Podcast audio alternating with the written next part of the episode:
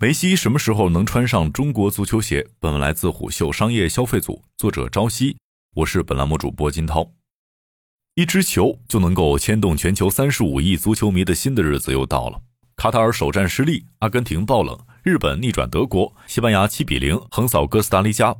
沉寂已久的深夜电视机前，爆发出不可思议的慨叹、欢呼、呐喊。人们在这场运动中再次感受到久违的热血。而商业世界同样沸腾着，国际品牌们用冠名、赞助、场内广告等方式瓜分着世界杯的巨大流量。同时，源自中国义乌、晋江的足球周边涌入卡塔尔乃至全球。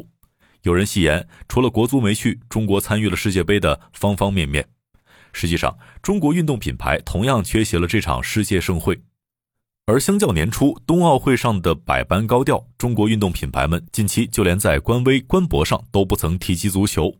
在篮球和跑步两个专业领域上，国产运动品牌和国际一线品牌的差距正在逐步缩小，但在足球领域上仍有着肉眼可见的鸿沟。足球鞋是足球产业中技术难度最大也是最核心的基础装备。国内足球鞋市场中，耐克、阿迪达斯、彪马三家传统巨头霸占市场，日本品牌美津浓紧随其后，亚瑟士、匡威等品牌零星出现。其实，国产足球鞋并不是没有过高光时刻。最早入局的是李宁。二零零二年日韩世界杯，国足占尽天时地利人和，杀进三十二强，国民对足球的热情空前，李宁伺机而上，抢占国产足球装备的空白。然而，涉足全新品类并非易事，效率成为了阻碍李宁第一时间借势的绊脚石。李宁从产品企划案找设计师，研究怎么做足球鞋，找原材料，开发鞋面、鞋底，找代言人，召开订货会，最后产品终于发布，花了近两年。从事零售行业近十年的知乎答主 Boybad 表示，当李宁想在足球领域有所作为的时候，足球却开始逐渐陷入了假球、黑哨的漩涡，风口不在，看球、踢球的人逐渐少了，连阿迪的足球鞋都卖不动，更何况李宁，最后就只能放弃了。在定价策略上，李宁也是吃了大亏。当年，李宁下足血本，不仅签约了当红国脚李铁，更是请来了耐克元年水星设计者 Max Zagel，设计以李铁之名来命名的铁系列。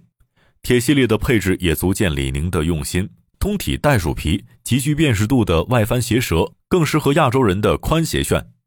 如果说铁系列的豪华配置令球迷们沸腾，其高达一千零八十元的定价，无疑向市场浇了一盆冷水。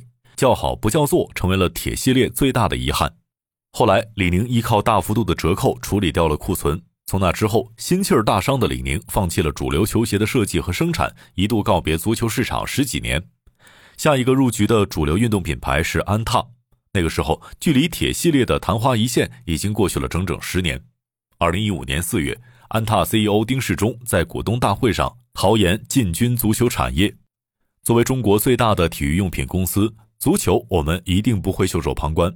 年末，安踏签约彼时国家足球队队长、亚洲足球先生郑智，在广东恒大足球学校发布只管去踢足球战略，正式进军足球市场。或许是吸取了李宁足球鞋高端定位失利的教训，安踏推出的雄狮系列足球鞋定位大众，价格极为亲民。入门级碎钉足球鞋雄狮 A 十一推广价仅五十九元。中端款雄狮 MG 推广价仅二百三十九元。值得赞扬的是，雄狮由中国年轻设计师设计，在本土化上做的极为用心。安踏对此抱有极强的信心。当时，安踏公司总裁、执行董事郑杰表示，安踏有信心将足球做成安踏未来的核心品类，并力争未来三到五年内做到国内足球市场占有率第一。然而，雄狮系列并未获得预期中火热的市场反馈。后来的故事是，安踏砍掉了足球产品线，蛰伏至今。特步同样蠢蠢欲动。二零一六年，特步发布了由退役巨星舍甫琴科代言并全程参与设计的刀锋一代顶级足球鞋，但这款鞋的声量更小，在与虎嗅交流的球迷、从业者当中，以及网络上讨论国货足球鞋的帖子里，都鲜有人提及。二零一六年，李宁正式成立了足球事业部。二零一七年，李宁召开足球产品订购会，并与当时已经是国足助教的李铁再度签约，高调宣布重回国内足球市场。后来，李宁复刻了铁系列，且把产品重心下沉到了适用范围更广的人草战靴上。当前，国内足球产业正在回温，李宁在今年发布了铁二代。同时，今年八月，社交媒体上有自称安踏员工的网友表示，安踏现在想重新把足球拿回来。国货足球鞋卷土重来，新的惊喜会出现吗？十一月二十六号，世界杯赛况平淡，但国内足球圈却因为一条消息显得有些热闹。中国国家男子足球队原主教练李铁涉嫌严重违法，正在接受调查。目前，李宁已经删除了与李铁一切广告合作内容，并下架了围绕李铁开发的铁系列二代和铁系列 SE 青少款。国内足球丑闻频出，对足球产业的打击是致命的。这不仅损削了国人对足球的热情，减少了潜在的消费力，也增加了国内运动品牌签约国内球员的风险，对获取亚洲球员数据、提升技术研发不利。十号足球评测表示。我之前试过的几双国产鞋，确实在鞋楦、鞋头等方面进行了注意，但却忽略了比如后跟锁定、包裹感、支撑性的指标。国产品牌并非技术能力上达不到相应的高标准，而是没注意到，或者说考虑不够全面。知乎答主 Maple 也表示，设计足球鞋要考虑的因素涉及方方面面。踢足球，脚或者说鞋需要直接接触球，场地也是极其特殊的土地草皮。鞋对运动员发挥的影响比篮球多太多了，可想而知，制造和设计技术的差异带来的性能差距就会被不断放大。爱踢球的大叔也告诉胡秀，篮球鞋买大一码不碍事儿，足球鞋就必须完全贴合脚型，保证包裹性，稍有不合适，实战半场下来就会发现脚磨破了或者受伤了。一位零售分析师向胡秀表示。国产品牌之所以不大举投入足球鞋研发设计，是因为市场小、性价比低。相较篮球鞋和跑鞋在日常场景中的广泛使用，足球鞋脱离足球场地之后再无用武之地。实际上，就算在国际体育品牌的实体店，足球鞋的身影也极为罕见。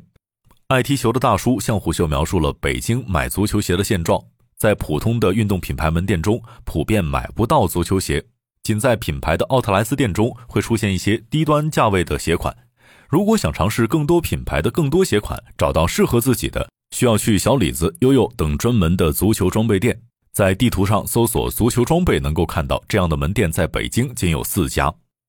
世界服装鞋服网曾经指出，国内体育品牌的产品大多由经销商销售，少有直营店。足球鞋不如其他商品热销，没有竞争力。经销商们便不会进货，这也是至今国内运动用品店很难看到足球鞋的原因。性价比是目前国产足球鞋主打的概念。我国国产足球运动鞋经营现状、问题及发展对策研究指出，国内外运动品牌的中低端足球鞋在舒适度、包裹性、抓地力、材料科技等方面的差距较小，有利于国产足球鞋抢占市场份额。这也一定程度上限制了他们的定价自由。在一个足球爱好者的群里。一位球迷截图安踏今年推出的星火系列足球鞋，优惠后价格为六百四十九元，这引发了群友热议，表示不值。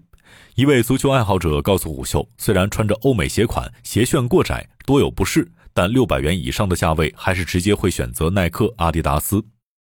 什么时候能让梅西穿上中国球鞋，尚未可知。中国球迷们真正关心的是，什么时候我们自己才能够穿上一双？质优价美，适合自己的国产足球鞋。商业洞听是虎嗅推出的一档音频节目，精选虎嗅耐听的文章，分享有洞见的商业故事。我们下期见。